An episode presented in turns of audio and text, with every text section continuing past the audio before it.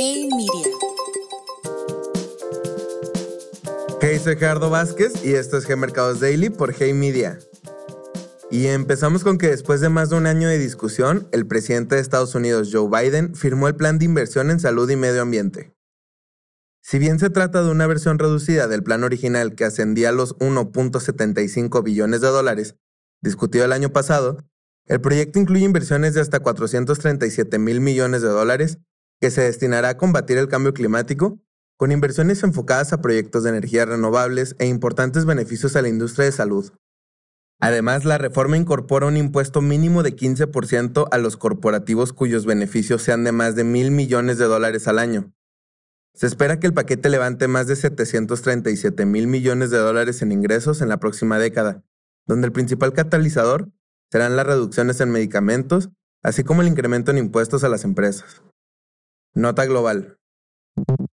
La producción industrial en Estados Unidos creció más de lo esperado.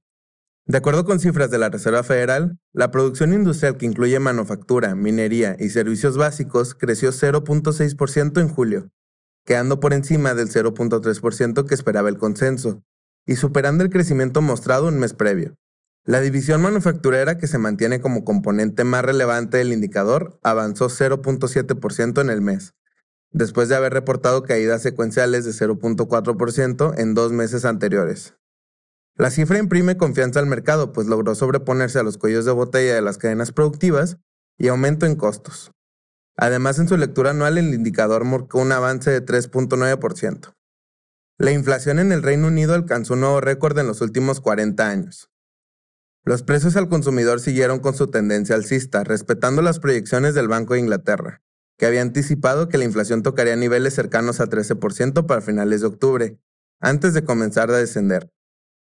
En julio la inflación tocó un máximo de 10.1%, quedando por encima del 9.8% que esperaba el mercado, explicado por mayores precios de alimentos y energía. Nota México. El embajador de Estados Unidos en México, Ken Salazar, aterrizó los beneficios que tendrá el país a raíz del plan de inversión anunciado en Estados Unidos.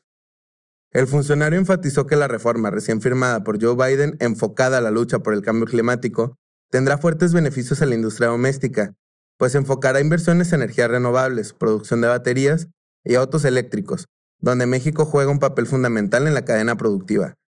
Por lo tanto, se espera que bajo los acuerdos del TEMEC el país reciba inversiones para ampliar la capacidad de producción en industrias clave para el proyecto. El Instituto Mexicano de Ejecutivos de Finanzas aumentó sus estimados de inflación para el final del año. Los ejecutivos decidieron reflejar la persistencia de mayores precios de alimentos y mercancías en sus proyecciones, y elevaron el estimado de inflación de 7.7 a 7.9%. Además, el IMEF espera que la tasa de referencia del Banco de México cierre el año en 9.5%.